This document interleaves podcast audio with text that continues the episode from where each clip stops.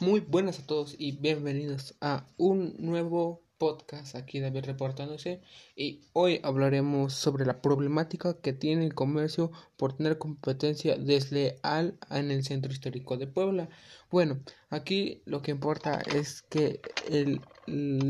¿cómo se le puede decir? La, la cantidad de vendedores ambulantes ha incrementado en el estado tanto que ha llegado a los 115 mil personas que este deambulan este vendiendo todo tipo de cosas y todo eso. Esto se ve afectado en la economía, ya que pues en sí lo que venden esos vendedores ambulantes pues este pues no es legítimo o es pirata se podría decir y pues eso no beneficia al comercio que pues vende todo de manera legal y no y no de esa manera como lo hacen esas personas. Eh, los datos en la plataforma que concreta esta información de la Secretaría de Economía Federal y el Instituto Nacional de, Estadística y Geografía INEGI ubican a Puebla como el cuarto estado con mayor número de vendedores ambulantes. O sea, es para que un estado o país esté en un puesto así tan alto, pues debe ser muy grave, este, y más en este tiempo que estamos viviendo en un en una época muy difícil que es que pues no es muy bueno que haya personas vendiendo pero bueno ese es un estilo de vida eh, en la que ellos se adaptaron para sobrevivir y tener recursos económicos. Dice la cifra de vendedores ambulantes crece anualmente en los tres primeros meses de 2020 la fuerza de comerciantes que generalmente se encuentran en la vía pública aumentó un 0.87%, o sea, eso es demasiado, eh, en comparación a los 114 mil que tenían los registros en los mismos periodos del año pasado, o sea, aumentaron mil vendedores ambulantes. Muchos dirán que es muy poco, pero pues es algo preocupante ya que pues pues cómo es que de un año a otro y pues apenas, bueno, esta información tiene un cierto tiempo y pues como de un cierto tiempo de cuatro meses pudo haber aumentado a mil personas. Dice, la lista de que, de que entiendes más las personas dedicadas a esta actividad la encabeza el Estado de México con 345 mil vendedores ambulantes. Le sigue Veracruz con 174 mil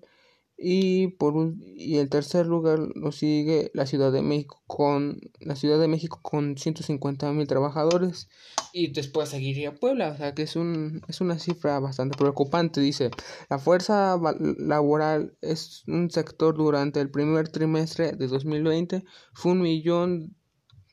setecientos mil personas a nivel nacional cuyo subirlo promedio los cuyo promedio salario es de mil de 2.980 pesos, mientras en el caso de Puebla alcanzaron un ingreso menor a los 2.170 pesos mensuales. Otro dato es que esto, estos estas cifras son algo preocupantes ya que, pues, más que en este momento estamos viviendo en una situación muy preocupante y cómo es que esas personas, pues, pues arriesgan todo para tener un, un unos ingres, un ingreso, pero esto afecta también a las personas que van al trabajo, que hacen, porque si esas personas están contaminadas, pues mm, es una cadena, contaminan a esas personas y esas personas contaminan a otras y así y pues va a ser una cadena que nunca va a tener fin si, si, si, si sigue aumentando el nivel de vendedores ambulantes. Además que la economía puede ir bajando bueno, va a ir bajando por la cantidad de cosas que se venden, no sé, dulces o cualquier tipo de accesorios que puedan vender. Y pues es algo que no no, no está no está tan todo bien. Otro dato que dice aquí es al realizar otro tipo de ocupaciones puede decirse que en Puebla hay más vendedores ambulantes que profesores especialistas Mm, especialistas